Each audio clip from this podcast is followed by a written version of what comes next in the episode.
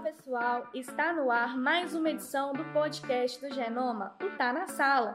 Eu sou a Marcela Lopes e juntos vamos dar início a uma nova temporada de podcasts voltados exclusivamente para a sua preparação para o Enem.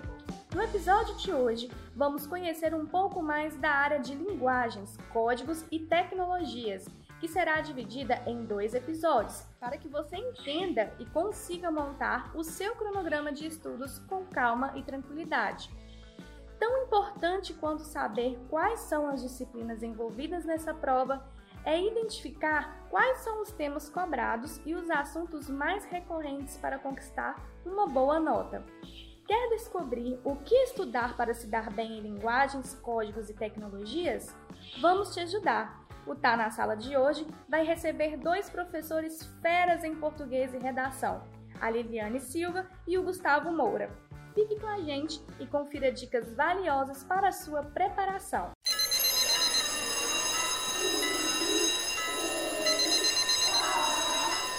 Vamos começar conhecendo um pouco mais desses grandes mestres que fazem parte do corpo docente do Genoma Sistema de Ensino. Liliane Silva, seja bem-vinda. Fale para os nossos ouvintes um pouquinho mais sobre você. Oi, gente. Olá. Olá, todo mundo, todo mundo que está ouvindo esse podcast. Olha, meu nome é Liliane, tá? Eu trabalho com linguagens, né? Atuando nas três áreas: literatura, redação e português. Estou dentro de sala de aula já há 23 anos, quer dizer que eu sou quase grupo de risco né? E efetivamente é trabalho no Genoma já há o quê? Há uns cinco anos trabalho no Genoma. Vai ser um prazer ficar com vocês nesse episódio. Bacana, Lili. E também nós vamos conhecer agora o Gustavo Moura, que também é nosso professor. Conta um pouquinho mais sobre você, Gustavo. Fala aí, galera. Boa tarde a todo mundo. É, então, eu me formei em 2004 na UFV, né, Universidade Federal de Viçosa. É, tem um pouquinho menos de tempo de sala de aula que a Lili. quase chegando lá. Mas também tem menos Mas, idade, né? É, um pouquinho menos de idade. Um pouquinho, é um né? pouquinho, é. eu comecei a dar aula no Genoma em 2015, né, nas unidades de Governador Valadares e Teófilo Otônio. Agora eu estou mais sossegado Vale do Aço, né, Patinga, Timóteo. Este ano eu voltei para Caratinga também. É, espero aí que seja útil a galera, né? Então, pessoal, eu tenho algumas perguntas para fazer para vocês.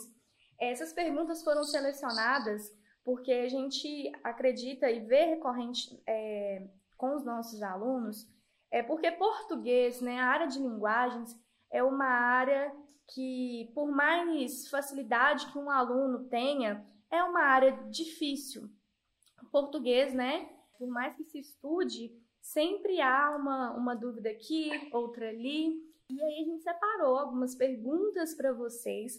Eu vou fazer esse direcionamento. Caso, por exemplo, o Gustavo tenha uma ponderação a fazer na pergunta da Liliane e vice-versa, também vocês podem falar, tá? Eu vou convidar o Gustavo para nortear a nossa primeira pergunta. Como o nosso público é um público que é mesclado, a gente também quer falar para aqueles alunos é, que não são nossos e que estão, por exemplo, entrando aí no primeiro ano do ensino médio e aí eles ainda não têm um conhecimento, por exemplo, que vai entrar nessa primeira pergunta, e quais são as disciplinas que envolvem a área da linguagem. Você pode contar para a gente um pouquinho, Gustavo? Sim, dentro da área de linguagens, né, nós temos é, os conteúdos clássicos né, da, da língua portuguesa, é, a literatura, né, é, e a gente procura desmembrar esses conteúdos aí é, durante o, o ano, né, o ano letivo. Então, por exemplo, dentro da, da prova de linguagens, nós temos é, conteúdos que são recorrentes na prova, né? como variações linguísticas, ah, as funções da linguagem, por aí vai. Né? São, são é, conteúdos que caem com muita frequência e um, um número bem satisfatório, assim, né? em, em grande número mesmo, na, na, nas edições do Enem. Né? Então a gente trabalha muito né, na área de linguagens, a literatura e a língua portuguesa, lembrando para tudo que é, comporta esse conteúdo, né? Podendo usar um pouco da gramática, né? Apesar da prova de, da, do Enem não exigir a gramática de maneira muito é, explícita, né? Eu acho que ele é. pode ir complementar minha, minha... Você deixa eu falar um pouquinho. é porque é o seguinte, é porque a prova, os alunos às vezes me perguntam, falam assim, não é linguagem, é tanta coisa. Eu falo, uhum. sim, mas é porque existe, né, Guta, uma diferença básica entre linguagem e língua, né? A língua é o código, concorda comigo? E a linguagem são os mecanismos. Então é uma prova de linguagem. Então, quer dizer, mecanismos de comunicação. Então, é por isso que nessa prova de linguagem vai aparecer, né? Por exemplo, igual o Guta falou, a língua portuguesa, vai aparecer a literatura, que na verdade o nome correto nem é literatura, é a história da literatura, né, Guta? O percurso, né, da literatura. Vai aparecer língua estrangeira também, Sim. o inglês, o espanhol, vai aparecer artes. Sim. É muito, muito, muito importante o menino dominar essa questão de artes nos períodos né, correspondentes vai aparecer, vai aparecer tecnologia da informação e comunicação, e inclusive vai aparecer educação física, que são aquelas questões que eu tenho até uma angústia assim resolver, né? Vamos dizer assim. Mas é porque é uma prova de linguagens, não é uma prova de língua, né? Então, é, é, isso que o Guta falou, isso mesmo, né? E toda forma de comunicação, né, Guta, que, que, que, que rola ali. E a matéria vai desmembrando, né, para conteúdos mais específicos. Sim, sim. Entendi. E Lili, já que você está com a fala aí da vez. É, Fala conta, demais, né? Conta pra gente, por favor, na sua visão aí, na sua bagagem aí de professora, eu acredito que vocês analisam muito é, as provas do Enem, né? Quais, assim, são as matérias que você bate o olho e você fala assim, todo ano essa matéria é, no caderno de linguagens ela cai? Porque eu acho que isso é uma pergunta que muitos alunos fazem para você também. Fazem demais, fazem demais. Eu acho que a gente já tem até a porcentagem já decorada. Sim. Porque eles perguntam, não é, Guta? É, quanto que eu tenho que estudar isso aqui? Faz uma listinha para mim com a ordem do que eu tenho que estudar, né? Uhum. Então, na verdade, do Enem de 2009 até 2019, até o do ano passado, Sim. 60% da prova de linguagens é interpretação de texto. 60%. E que é um, da prova. Um, um dos, é um desafio bem árduo, né? Porque afinal são textos e mais textos grandes, né?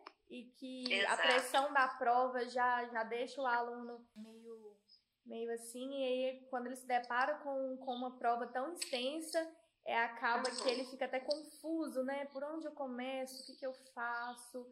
Muitos alunos no dia, né, de linguagens até preferem é, fazer a prova é, de linguagens primeiro, afinal é, é a que exige mais, né, Lili? É verdade. Então a é interpretação de texto, ela, no seu ver, é a que mais cai. 60% das últimas provas é interpretação, 19% literatura. Uhum. Observa que a literatura, a história da literatura e a interpretação de textos juntas formam 80% da prova. Então, realmente, literatura é outra coisa que você tem que ler muito. E você, Gustavo? O que você acha? Então, eu, exatamente isso que a Liliane falou. A gente já, já observa que há uma, há uma porcentagem já pré-definida em cima de alguns conteúdos, entendeu?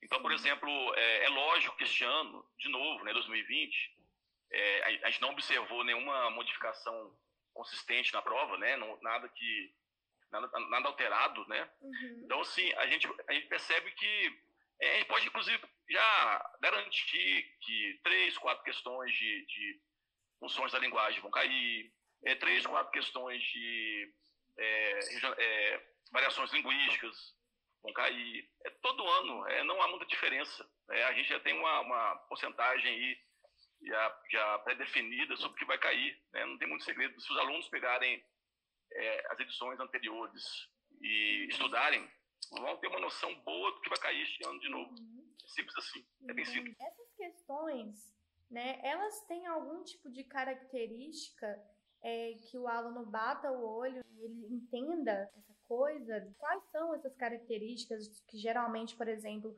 é na interpretação de texto, é, vocês podem falar para mim? Quer começar, Liliana? Pode Quero, mas vou falar igual pobre na chuva. Pode? Pode, deve. Vou falar igual pobre na chuva.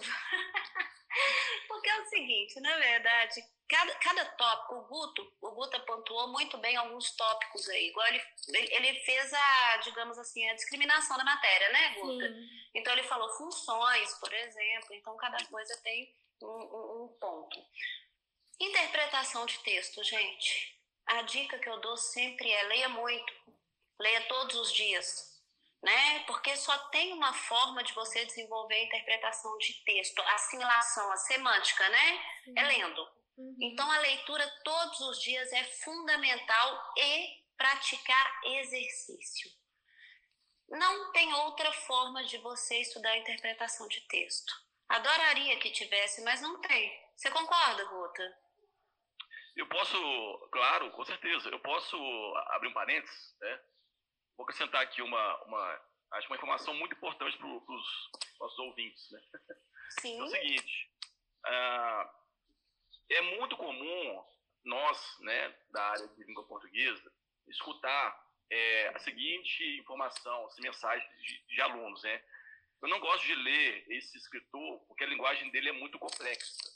Verdade. O, o, que está acontecendo? Olha, é muito simples entender o que está acontecendo hoje, sabe? Porque os alunos, de um modo geral, estão restringindo muito o seu vocabulário. E quando eles se deparam com textos de um vocabulário mais complexo, eles não terão condições de resolver a questão, porque vão ficar suspensos em relação ao texto. Então, você tem um vocabulário que, acima do seu, a tendência é você ter uma dificuldade na parte de interpretação. Essa é a questão. Então, assim, é, eu vou além, né? Eu acho que, assim, além de ler muito, é procurar justamente é, livros que são desafiadores quanto a, ao vocabulário. É, é, é, o contrário. Em vez, de, em vez de o pessoal se afastar de um vocabulário, um vocabulário complexo, tem que procurar é, é, atingir um nível de vocabulário do que vai encontrar na prova do Enem. Você tem um nível aquém da prova do Enem, do vocabulário do Enem, você não vai conseguir resolver as questões. É simples assim. Então, é, é, quais são os autores que eu recomendo? Né? Por exemplo, é, eu autores que são muito é, bons na parte do vocabulário. Além dos nossos clássicos, né, o Machado de Assis, o Lima Barreto, é, eu recomendo muito, por exemplo, para quem gosta de, né, na redação, utilizar de do conhecimento mais distintas, né? Então, por exemplo, o Nietzsche é muito bom em relação ao vocabulário, o, o Fyodor Dostoiévski, ele é muito bom quanto ao vocabulário. Então, você pega, por exemplo, esses textos e vão é, tentando atingir o nível do vocabulário daquele escritor. Com isso, é o que Liliane falou, você lendo muito, você ampliando o seu vocabulário, você estará estudando para a prova de texto, interpretação de texto. Beleza? Verdade. Um outro tópico, por exemplo, também seria, por exemplo, gêneros textuais. Sim. Aí, para você estudar gêneros textuais, são duas coisas. A parte teórica é necessária, então tem que assistir aula sim, tem que fazer anotação no caderninho sim, para poder saber identificar os gêneros textuais e fazer exercício. Sim, seria narrativo, descritivo, né? Exatamente, é poema, chato. parte, né? é, você bater o né? olho e identificar. E Mas precisa da parte teórica. Oi, e é muito importante aí, desculpa te interromper de novo. Não, é sem problema. É muito importante aí que, que é, os candidatos, né, saibam diferenciar muito bem conceitos, tá, sabe? Verdade. Só, é, é, é, muito importante entender conceitos, porque muita, em muitas questões do Enem, nós temos o conceito sendo trabalhado, enunciado da questão, e resta apenas para o candidato encontrar a resposta que está é, ali voltada para o conceito é, no enunciado. Uhum. Então, tem que estudar conceito. Por exemplo, a, Liliane acabou de mencionar aí gêneros, né? Sim. Saber o que é um gênero, saber o que é uma tipologia textual, e não colocar tudo no mesmo balaio, tá entendendo? Exatamente. Assim, nesse mesmo conceito que a gente está conversando, Guta, eu não sei se você concorda comigo, mas entra também funções da linguagem. Sim. Sim, que também tem essa questão de conceito, né? Figuras de linguagem aparecem mais normalmente né, em quadrinhos, charge, na literatura, né, as figuras de linguagem, mas também é conceitual, também, né? E uma coisa, gente, não esquece dessa coisa porque ela é muito importante, tá? Que é o seguinte, a norma culta e a linguagem popular. A bendita da chamada variações linguísticas que hoje todo mundo adora de falar, adora falar coisas tipo assim, não fala assim comigo que é preconceito linguístico, né? pois é, a ideia do preconceito linguístico está associada à questão das variações. Isso é uhum. muito, mas muito importante o menino ter essa consciência, né? Porque o Guta pontuou no início desse pod que ele virou e falou o seguinte, que foi muito importante, a gramática, né? Normalmente, é, a gramática bem tradicional, né, Guta? Ela não, normalmente ela não aparece no Enem, né? A que nós chamamos de gramática normativa, tá? Mas a gente tem que pensar que a semântica, a gramática associada à semântica, sim, né? Então, por exemplo, o menino tem que saber o que é uma sinonímia, o que é uma antonímia. Concorda comigo, Guta? Totalmente, totalmente. Não é? Principalmente uma coisa que eles amam, polissemia. Porque polissemia, gente, dá pano para manga para poder fazer questão. Você é capaz de fazer umas 20 questões só de polissemia, né? Então, esses conceitos da gramática associada à semântica que o menino tem que ficar atento. Isso é importante. Então, ele tem que saber é, sobre variação linguística. Ele tem, tem, que se dedicar a isso. No mínimo, três questões, no mínimo. Sim. Verdade. E a gente pegando o gancho, né, vamos dizer assim, dessa questão, é, e também voltando a um pouquinho da interpretação, a importância da interpretação, ela, ela é tão válida, né, na, na prova de linguagens, porque se um aluno interpreta de maneira errada, por exemplo, o enunciado, ele já, né, tá já, perdido, acabou. já acabou, tá perdido em relação a isso. Então, ele, ele acaba que o desempenho dele é completamente perdido. Então, qual é a dica que vocês dão para esse aluno? Como ele pode se dedicar ainda mais nessa questão da interpretação de texto?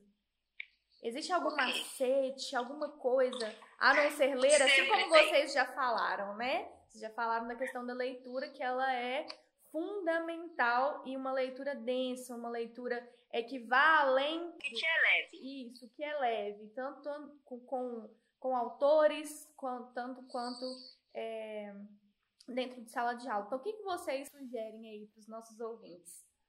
Olha, essa dica eu costumo dar porque ela é boa. Ela é muito que boa. dica boa a gente gosta. É, primeira coisa é o seguinte, presta atenção no comando. A questão, ela sempre tem um comando. E você tem que ter em mente o comando. Isso é importante. Se, eu, se a questão fala identificar, é identificar. Se ela falar justificar, é justificar. Você tem que prestar atenção no qual é o comando. Por quê? Porque às vezes você está ali fazendo a prova, aquele tanto de texto afobado para poder né, resolver aquela questão. O comando passa, né, digamos assim, tranquilamente. Isso acaba fazendo com que você erre. Não é muito, não é muito diferente nas, nas alternativas, que é o seguinte: às vezes o menino sempre fica entre duas alternativas. Sempre. É via de regra. O menino vai ficar sempre uma, entre uma e outra. Eu sempre falo a mesma coisa. Pode acontecer das duas estarem corretas no sentido de. Perdão, no sentido não, no sentido do texto. Entendeu? Elas realmente serem condizentes com o texto, mas só uma delas responde ao comando. Volta no comando e vê qual das duas é que é a resposta. Por quê? Porque nós podemos ter sim várias alternativas elas podem estar corretas em relação ao texto, mas nenhuma delas responde o comando, só uma vai fazer. Então, eu sempre falo, destaca o comando, vê o que é, porque quando você ficar em dúvida entre as duas, é, esse, é isso que vai fazer você acertar ou não aquela questão. Pelo menos é uma dica e um macete que funciona com os meninos, né? Pelo menos eu trabalho com ele. E você, Guta? Olha, eu tenho aqui algumas dicas também é, falar um pouquinho agora também a mais. Primeira coisa é o seguinte: uh, um erro muito comum é o candidato, o candidato, né? É, confundirem as intenções do autor com as próprias é, convicções. Isso aí é fatal. Né? Então, por exemplo, vamos supor que você leia lá um, um texto que, que é, envolva as ideias de Hitler, por exemplo. Né? É claro que você não vai concordar com as ideias de Hitler, mas às vezes a questão está exigindo o que o Hitler pensa, como ele pensava, a forma de, de, de é, as atitudes do Hitler, né? E não as suas atitudes. Então, é, é muito comum, por exemplo, as pessoas é, confundirem as suas opiniões, as suas convicções com aquilo que o texto está exigindo, ou com as ideias do autor. Isso é muito comum. Uma outra situação que, é, por exemplo, quando eu resolvo as questões do Enem, isso aí é minha estratégia, cada um tem a sua estratégia para a resolução de questões, né? Quando eu resolvo as questões do Enem, né, eu pego o caderno de provas, é, o caderno está disponível, eu vou, eu vou primeira vez resolver as questões do, do Enem daquela edição, né? Eu sempre inicio é, pelo comando, como Liliane falou aí. Sabe por quê? A minha primeira leitura já vai ser em cima daquilo que a questão está exigindo. Quando você lê primeiro o texto, para depois ler o enunciado da questão, você fica totalmente suspenso da questão. Pode ser uma questão de figuras de linguagem, pode ser de funções da linguagem, pode ser de regionalismo, você, você lê uma, um, um, texto achando que é uma coisa, quando chega na questão, está de modo totalmente diferente. Então, eu, eu sempre inicio a, a, a, resolução das questões pelo comando. Porque você já vai ler pela primeira vez procurando aquilo que a banca está exigindo. E eu faço muito também, eu gosto muito de marcar durante a resolução as palavras-chave. É, palavras que me dão assim os sinais né, que me, me dão um direcionamento para a alternativa correta. Eu, gosto, eu acho muito importante o aluno destacar as palavras principais que foram mencionadas, né, que foram elaboradas pelo autor. Eu acho que é por aí. E só mais uma observação. Sim. O que é muito comum também, há, há todo um aspecto é, psicológico, sabe? É, muitas vezes o candidato se induz ao erro. Por quê? Primeiro, é, eu não sei qual o problema com a letra A. É, os candidatos não gostam de marcar a letra A. Tem há algum preconceito, alguma coisa envolvendo a letra A. Eles acham assim, poxa, mas logo de cara está a resposta correta. Não é possível, está logo a letra A. E isso é muito comum. Há um pouco de antipatia pela letra A. Eu não sei qual o problema com a letra A, porque vale é, tá ali dentro dos 20%, né? e outra situação muito interessante é a seguinte, vamos supor que você tem uma sequência de três questões, né? questão 21, questão 20, questão 21, questão 22. Aí o aluno marca a questão 20, letra B. Aí ele marca na 21, letra B. Quando chega na 22, ele já fica assim, não, não, letra B de novo, não, não é possível. A letra B, três vezes seguida, letra B, não, não é possível. Aí, o que acontece? Ele está desconsiderando, por exemplo, que a, que a questão 20 ele, pode, ele possa ter errado. Ele, ele, está desconsiderando isso. Ele, ele, está garantindo que acertou a questão 20, acertou a questão 21. Aí, por, por, uma indução, ele não marca a letra B de novo na, na 22, né? porque a 20 e a 21 já estavam com a letra B. Aí ele erra a questão 20 e erra a questão 22 também, uma vezada só. Então, há também esse aspecto psicológico envolvendo a sequência das questões Toma muito cuidado com isso. Quantas vezes a pessoa sai da prova do Enem assim, nossa, que a questão 48 lá, eu marquei a letra B, mas eu estou vendo aqui, era para ser letra C mesmo. E alguma paranoia na hora o fez marcar outra letra. Né? Toma cuidado com essas coisas. Né? Muito legal, gente. Vocês estão arrasando, tá? Nós vamos entrar numa questão que é muito é de grande preocupação com, com, com os alunos, né, com, com quem está fazendo a prova do Enem, que é a tão temida redação. Temida para uns, amada por outros, né, assim como eu, que me formei em jornalismo. É, eu sempre amava redação, fazer redação primeiro, aquela coisa toda. É, mas existem muitas pessoas que têm uma dificuldade acima, né, da média em relação à redação. Então, é disso que a gente vai falar agora. Bom, Lili, é... Oi. Como que você considera, assim, você considera o que você usa em sala de aula para a estruturação dessa redação? O que que não pode faltar na redação do Enem? Ah, é ótima pergunta. Na verdade, quando eu começo a trabalhar a redação, eu sempre falo a mesma coisa para os meninos. Se existe um padrão de correção, existe um padrão de correção, quer dizer, são as cinco competências que vão ser avaliadas dentro do seu texto, porque no Enem a gente trabalha com competência, né? Uhum. E são cinco competências. Se essas cinco competências vão ser avaliadas no texto, automaticamente você tem que escrever no seu texto, tem que encontrar essas competências ali. Então, em sala de aula, em sala de aula, o que, que ocorre? É, eu prefiro, vamos dizer assim, apresentar cada uma das competências e a gente trabalhar cada uma delas, né? Sendo a competência 1, um, sendo a competência 1 um, é, a parte da gramática normativa, né? Em que nós, hoje em dia a gente não chama mais, né, Guta, de erro. É errado falar erro, né? Hoje em dia a gente é. chama de desvio, né? É um eufemismo, né? Um é um eufemismo. eufemismo. É um eufemismo, isso mesmo. Não é. Para não magoar, não, é não chamar de erro, né? Vamos chamar de desvio, para não magoar. É, para não magoar, você cometeu desvio, que é a gramática normativa mesmo: é. vírgula, acentuação, pontuação, todo o resto. A competência 2 seria as outras áreas do conhecimento, o que o menino vai apresentar no texto, e aí a gente trabalha essas outras áreas do conhecimento. A 3 é a argumentação, tá? Então, quer dizer, o menino vai argumentar em cima do texto, compreender a proposta, né? E criar um texto dentro daquela proposta. A quatro, coesão, coerência, porque se um texto não tem coesão é só um monte de frases soltas, né? Então, para aquilo ser um texto, né? Precisa de coesão.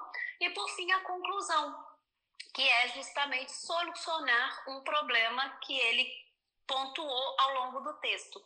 Então, a gente começa justamente trabalhando essas cinco competências aí. E você, Guta, tem o que acrescentar aí pra gente? Sim, a, a redação, é, eu vou passar aí pra galera o que eu penso, né? É, primeira coisa, quando você, você se inscreve, né, você se torna um candidato para é, almejar uma vaga né, em cursos que são muito concorridos, né, medicina, engenharia, direito, por aí vai. Né? Ah, é lógico que o seu objetivo tem que ser, é, tem que tirar mil. O meu objetivo é tirar mil. Eu não, eu não posso me contentar com a nota 100, 104, que tirar mil na prova do Enem seja fácil. Mas tem que ser o objetivo, nota, chegar próximo do ideal, né? próximo da nota máxima. Então, assim, ah, eu vejo que a grande dificuldade hoje para a pessoa tirar a nota mil, eu acho que a Liliane vai até concordar comigo, é uhum. tirar 200 na competência número um. Você tirar é, na gramática. Verdade. É, eu, eu tenho por base né, os textos dos meus alunos e é muito difícil, muito raro eu atribuir 200 na competência número um. É muito difícil. É coisa assim, para cada 30 redações, é uma eu consigo atribuir 200 na número um. É, então, assim, eu acho um grande desafio pelo fato da, da prova de língua portuguesa, né, linguagens, não exigir muito a gramática, a galera está deixando a gramática de lado e isso está interferindo na nota da redação. Porque a gramática ela é aplicada, ela é, funciona como uma competência da redação. Se você abandona o estudo da gramática, você está comprometendo a sua nota na competência número um da redação.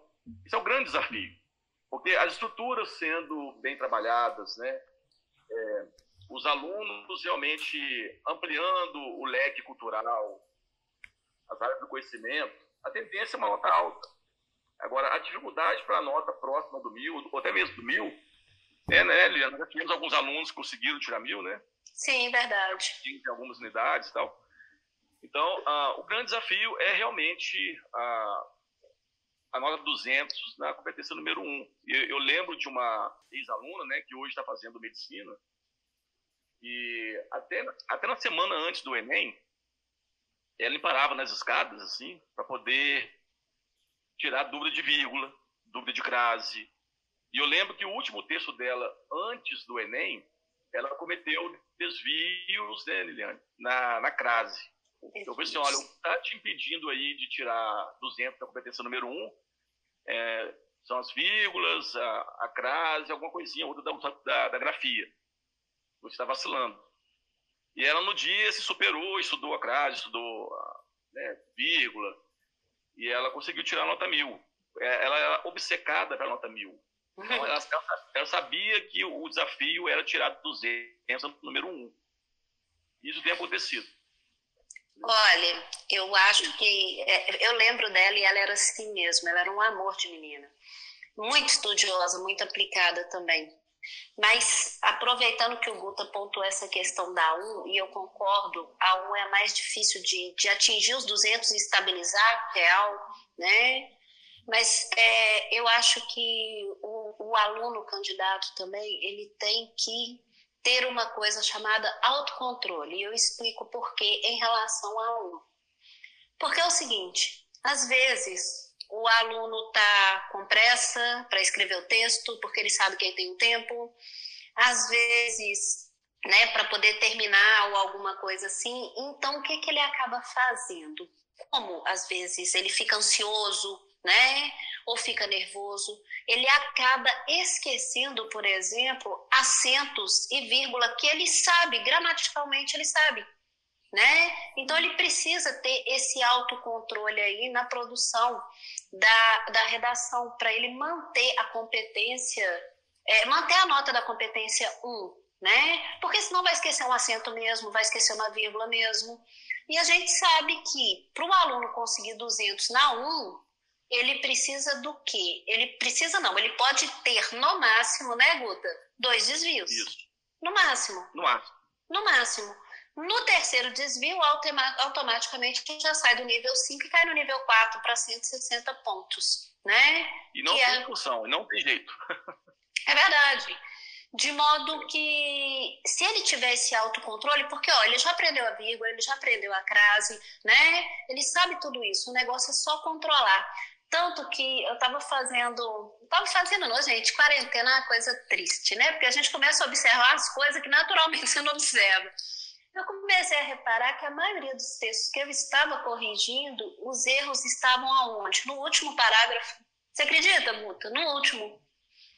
E aí eu falava, gente, por que no último? Depois que foi cair a ficha, pô, porque ele tá com pressa, porque ele tem que entregar, porque ele tem que finalizar. Ou às vezes porque ele tá subestimando, tipo, ah, essa parte, essa parte, e acaba esquecendo de, de, de acentos e vírgulas e assim vai. Então é, é isso. Uhum. É, um detalhe importante. O, o, todo escritor, né, todo candidato do Enem, chega um momento da prova que ele vai deixar de ser o escritor e vai se tornar revisor do próprio texto, poxa. Verdade. E, e o que acontece? Muitas vezes a pessoa faz a revisão do rascunho e não faz a revisão da folha que vale. Da folha oficial. É verdade, é verdade. Então, o que acontece? Você faz, você faz a, a revisão da folha que não vale nada. Você vai, você vai deixar ali aquela folha. Agora, é agora a folha que está valendo mesmo, a, muitas vezes a pessoa não faz a revisão. Então, ele é esquece de colocar um acento, come uhum. uma palavra, é, na hora de passar limpo, deixou, deixou de colocar uma palavra importante, né, uma Duplica vírgula, outra. Deixou de colocar um sinal de crase. Então, é, é, a pessoa tem que deixar de ser, no momento, escritora e se tornar revisora do próprio texto. E muitos não fazem. Inclusive, eu, eu canso de escutar isso na, na, nas minhas turmas, assim, ah, eu, eu, eu tenho vergonha, quando eu termino meu texto, eu tenho vergonha de ler o meu texto. Não pode. Eles têm várias vezes, ah, você eu tem vergonha de próprio... por isso, inclusive. É, eu fico vergonha de ler meu próprio texto, o que, que é isso? Aí você está é. abrindo mão de fazer uma revisão, né, de encontrar ali uma palavra que você colocou com S, era com C, e você não percebeu né? Uma palavra que era pedir um acento e não colocou o acento, e você em qualquer situação colocaria aquele acento. Aí você chega na linha 29, na linha é 29 do texto, você de colocar um acento, você cometeu o terceiro desvio. É, perdeu os 200 à toa. De um acento, você vai perder 40 pontos nessa brincadeira. Verdade. Vergonha de ver o próprio, isso é orgulhado do próprio texto, poxa. Sabe que muita nota zero, por exemplo, é aquele aluno que deixou a folha em branco, tá? Às vezes ele nem é aluno, às vezes ele tem o hábito de fazer o Enem. Eu tenho uma amiga que fez Enem durante nove anos. Todo ano é fazer Enem. Eu falei assim, minha filha, mas para que você vai fazer tanto Enem? Não, eu gosto de fazer a prova. Então ela não fazia a redação, por exemplo, tá? É um caso. Escreveu menos de sete linhas, às vezes não deu tempo de terminar, né? Alguma coisa assim. Então nem todo zero seria uma nota zero por conteúdo, por conteúdo. Você concorda, Guta? Totalmente. É? E há, há, há, inclusive uma, uma informação importante que as pessoas associam assim, nós, para tirar nota zero tem que ser, falando pejorativamente, tem que ser muito burro para tirar nota zero. Tal. Olha, a gente é, sabe que, que há redações incríveis redigidas. Verdade. E tiram zero, porque a pessoa simplesmente não, não, ela foi já com ideias preconcebidas para a prova do Enem. Às uhum. vezes o professor deu, ó, oh, vai cair ou esse tema, ou esse tema, ou esse tema. É verdade. Aí ela já se prepara, considerando assim que o professor irá acertar o tema, e ela tenta uhum. encaixar aqueles temas no tema verdadeiro do Enem, no, no, no, tema que está valendo. Aí ela força a barra, não consegue é, é, entender o comando e ela Sim. foge.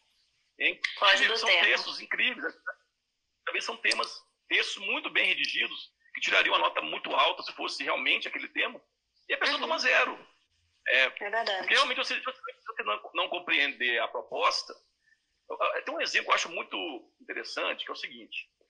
Vamos supor que você se depare este ano com um tema como é, a importância do esporte para a sociedade. O esporte como um fator de inclusão social, interação social, algo nesse sentido. Né? Conforme aconteceu em outro vestibular. Aí, é, você, ao ler os textos motivadores, tem lá é, textos falando sobre ah, Olimpíada, Copa do Mundo, sendo que o tema é a importância do esporte. Então, se você está uhum. falando só de Olimpíada, é, Copa do Mundo, esse não é o tema. Você Verdade. pode tangenciar. Verdade. Você, é, o que manda, o que é mais importante na prova de redação é você ler o comando. O comando é que vai mandar o seu texto. Os textos motivadores servem para dar um direcionamento para o candidato. Verdade. Nada mais do que isso. É, e na, no tema sobre publicidade infantil, sem você ler o, o, os, os, textos motivadores, uhum. haveria dois caminhos. Né? É, a publicidade envolvendo as crianças ou a publicidade que atinge as crianças. Então, ler os textos motivadores, o candidato poderia ter essa dúvida. É para escrever uma redação sobre a publicidade que envolve as crianças prematuramente, ou se é uhum. é uma, uma, um tema sobre a propaganda, a publicidade voltada para a criança. Quando você lê os textos motivadores, você percebe assim: ah, agora eu entendi. O tema é sobre a publicidade direcionada para as crianças, não que envolve as crianças. Uhum. Daí a importância dos motivadores. É verdade. E lembrando sempre, né, que cópia do texto motivador jamais. Jamais. Para finalizar a, as nossas perguntas, o sonho da nota mil é algo que está bem assim, é vivo no coração assim dos nossos dos alunos, né? De quem faz o Enem. E aí a gente fica assim, bom, como eu vou escrever uma nota, uma, uma redação nota mil? A redação do Enem, ela, ela tem um grau aí de ansiedade para os alunos e tirar nota mil é um sonho, né, para muitos deles. Como vocês podem descrever o que, que esse aluno pode fazer para ter uma redação nota mil? Olha, eu vou, vou fazer uma analogia e eu acho que talvez funcione, sabe? É o seguinte, uma pessoa que frequenta academia, o que ela vai fazer? Uma série de exercícios, né? Ela não vai desistir, ela vai malhar o máximo possível. Se ela estiver fazendo algum exercício errado, ela vai corrigir passar a fazer esse exercício certo, tudo, é certo, tudo isso para poder desenvolver. A redação é a mesma coisa. Vamos pegar essa mesma pessoa, por exemplo, que malhou durante dois, três anos e de repente para de ir na academia por dois, três meses. Quando ela voltar, o corpo dela não é o mesmo. Não. Redação é treino. Não é, não adianta vai sentir dor, vai doer, vai dar uma vontade de desistir. Redação é a mesma coisa. É treino, é muito treino. Eu, é, o Guta mencionou que nós tivemos alunas do Genoma que foram nota mil, e eu me lembro cl claramente de uma aluna, que ela era de Valadares, inclusive, né? É, ela era enfermeira, né, Guta? Ela não era enfermeira, era, não era? Liliane, é, sua... é Lili Liliana, Liliana, isso Ai, mesmo.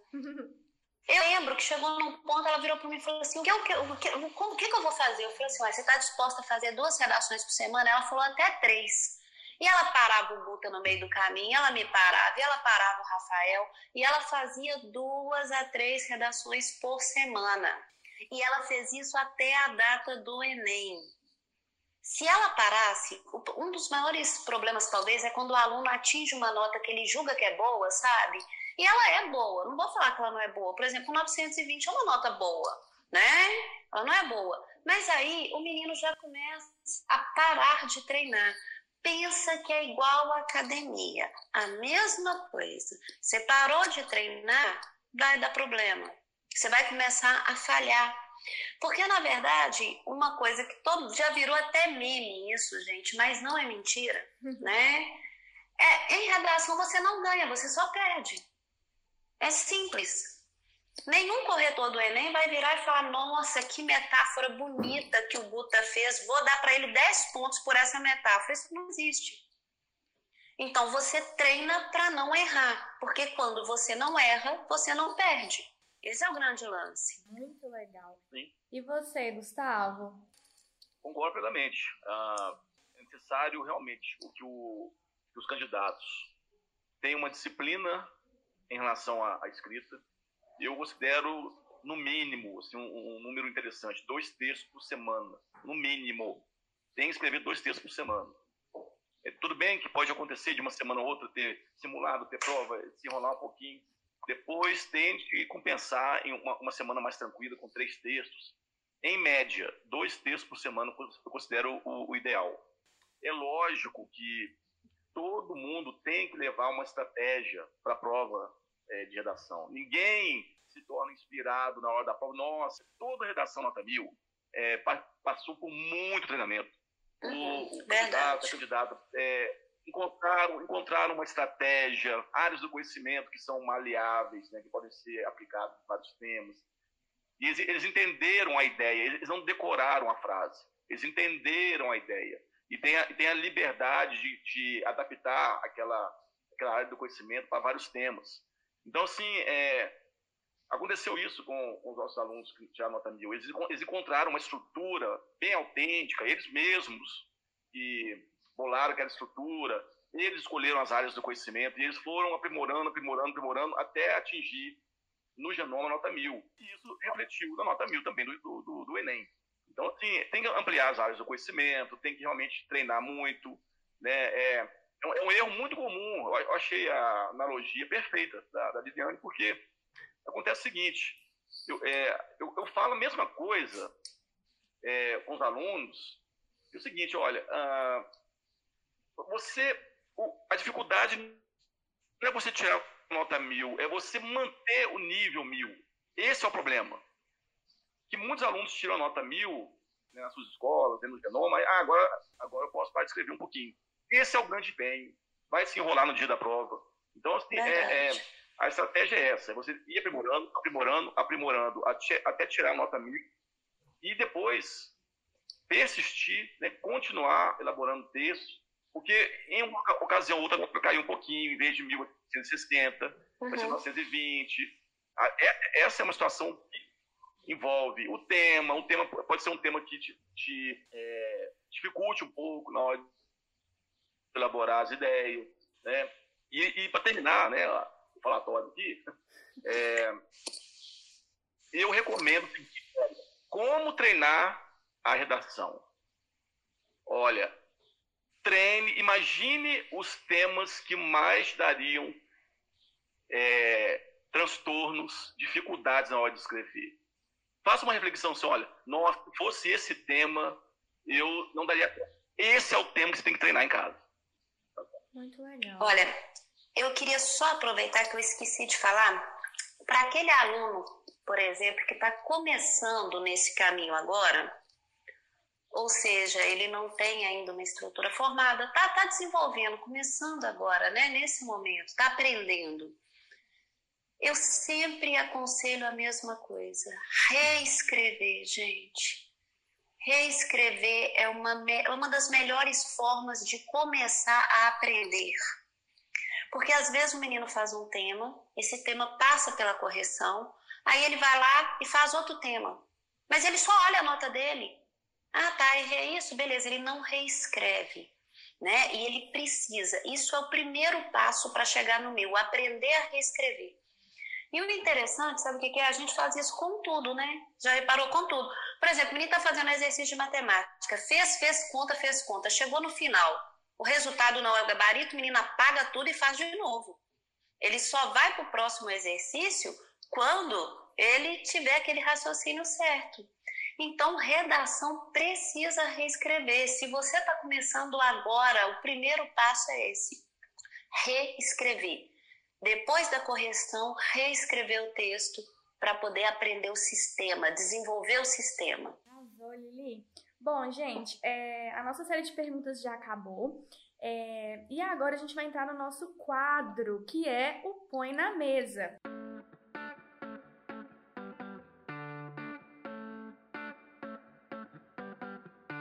Chegou a hora dos nossos convidados é, entregarem pra gente aí, né, pros nossos ouvintes, é, dica ou dicas valiosas para esse tema aí tão extenso, mas que ao mesmo tempo é tão gostoso de ouvir vocês falando, né? Uma verdadeira aula aí que a gente teve ao longo desse, desse podcast. Então a gente pediu para que vocês separassem, né, pra gente, é, dicas de algum filme, série, livro, é, para os nossos ouvintes se prepararem é, o Enem. E aí, Lili, pode falar, né, que você tá aí com a fala? Olha, na verdade, são, nós temos né, vários filmes, várias séries, e isso vai mais depender em relação ao tema. Eu acho né, que a, a, a dica talvez mais preciosa que eu possa dar para esses meninos, com base no vejo, é o seguinte: não subestime língua portuguesa. Não subestime porque a, a, a linguagem, a prova de linguagem, é composta de 45 questões e se você for somar isso com a nota da redação, né? Linguagens de uma forma geral ocupa é responsável por uma boa parte da sua nota.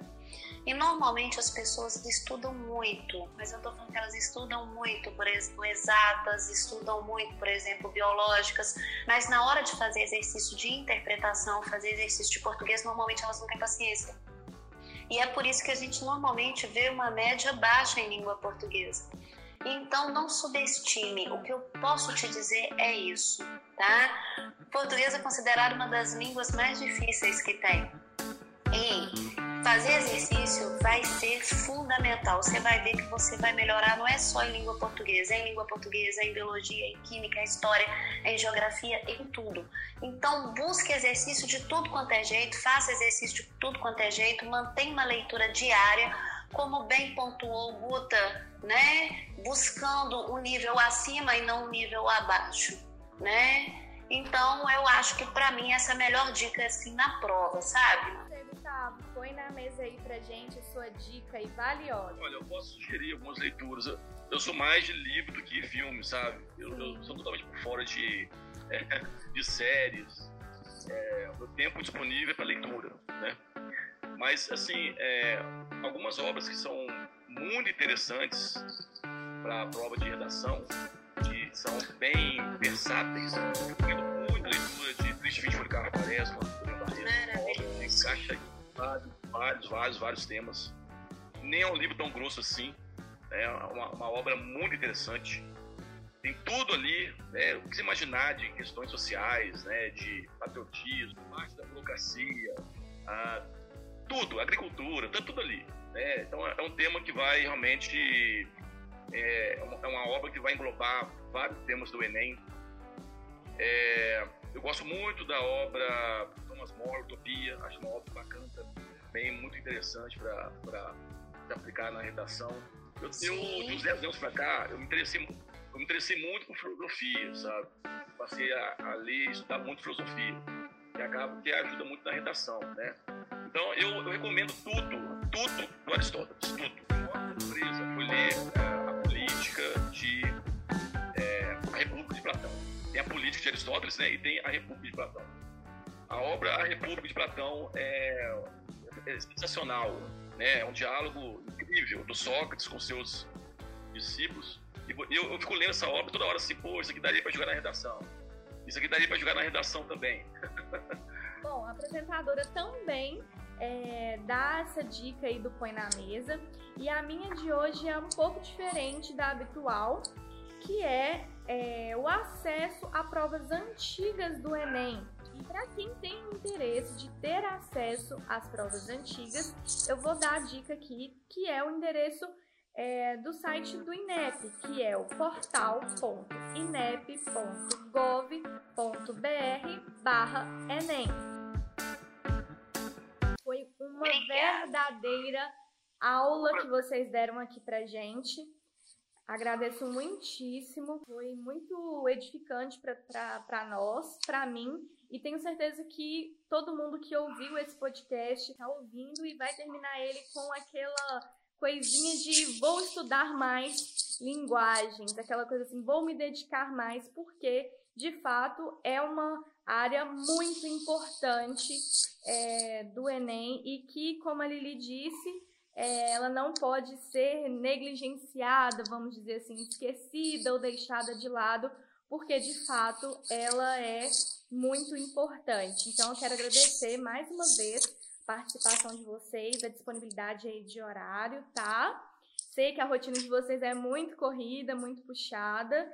Eu tenho certeza que vocês vão ajudar muita gente é, com o conteúdo que vocês deram aqui pra gente, tá bom? Tá bom, obrigada, Vilma. Obrigada a todo mundo, obrigada, pessoal do Genoma, obrigada quem nos ouviu.